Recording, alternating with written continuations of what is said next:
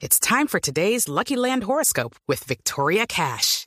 Life's gotten mundane, so shake up the daily routine and be adventurous with a trip to Lucky Land. You know what they say. Your chance to win starts with a spin.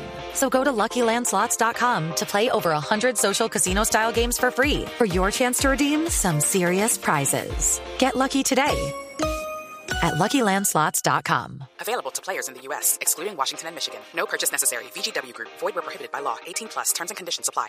Doña Ana María Vesga es directora ejecutiva de la Cámara Farmacéutica de la ANDI y nos atiende a esta hora para hablar de una controversia que se ha originado en torno a la resolución que sacó el exministro de Salud Alejandro Gaviria dando el control a más de 900 medicamentos en materia de precio, el control directo de precios de más de 900 medicamentos y que según la ANDI no cumple la metodología para la regulación de ese tipo de precios.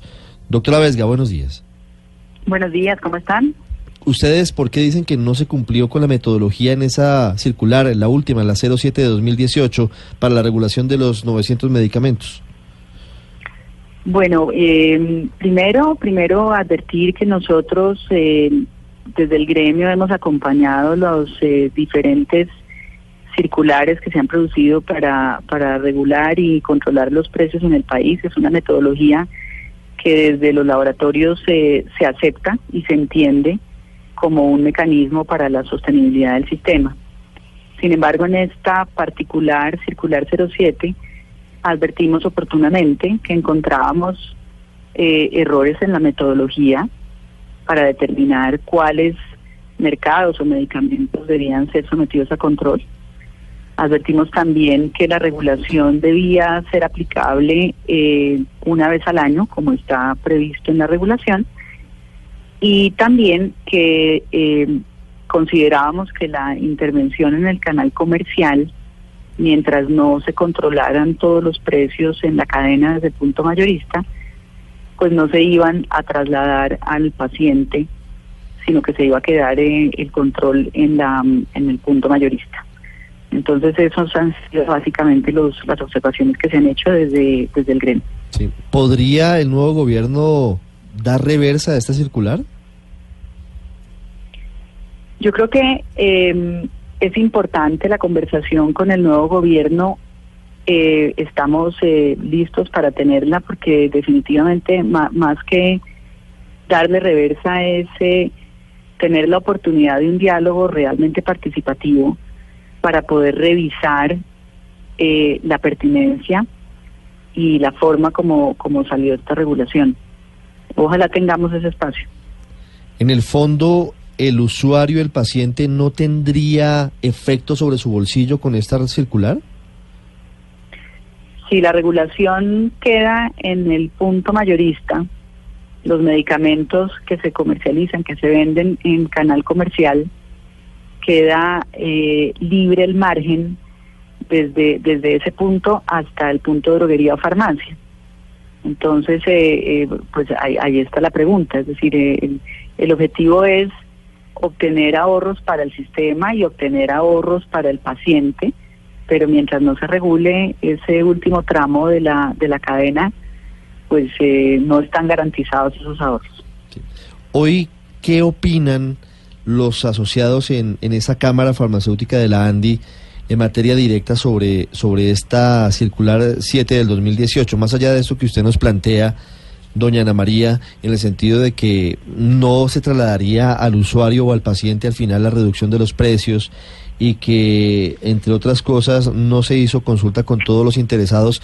¿Para los agremiados en la Cámara Farmacéutica sería perjudicial esta resolución? Sí, le repito, nosotros somos, eh, eh, estamos de acuerdo con los controles de precios, digamos que ahí no ha ido positivo. Lo, lo que hemos pedido y lo han pedido los afiliados a la Cámara donde confluyen laboratorios nacionales y multinacionales es que, eh, que estos controles de precios se hagan atendiendo con rigor las metodologías que están previstas para ese fin. Entonces, pues, eh, mientras eso se cumpla, esta y cualquier regulación eh, pues es lesiva.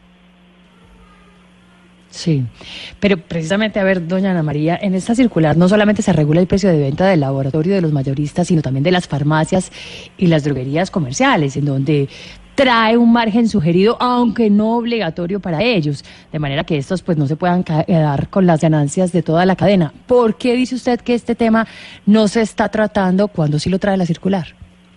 No, no lo trae. El borrador de circular traía en su primer en su primer borrador un, margen sugerido que, finalmente no quedó en la circular eh, en el texto final de la circular 07 entonces hay un margen eh, que está controlado para el canal institucional. Desde el punto mayorista hacia el canal institucional ese margen está controlado. Pero entre el punto mayorista y, la dispensación en canal comercial se entiende que los márgenes deben ser eh, entre comillas libres y justos y se advierte que, que, estarán bajo observación para evitar abusos. Digamos que eh, eso eh, queda abierto así, pero no está el margen sugerido como tal.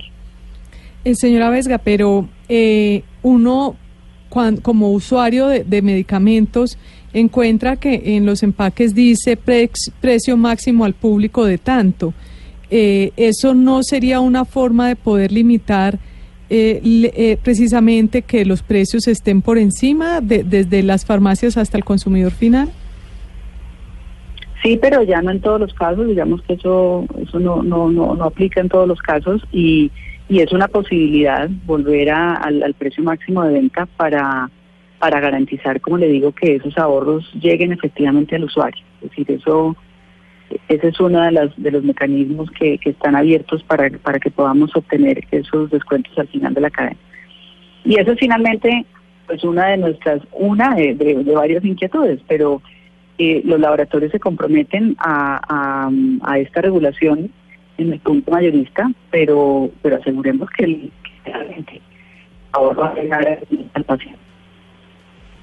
9.44 minutos. Pero la, noticia, doctora Vesga, es que ustedes, los laboratorios, están de acuerdo con esta, apoyan la reducción de, de los precios de, de, los medicamentos, ¿no?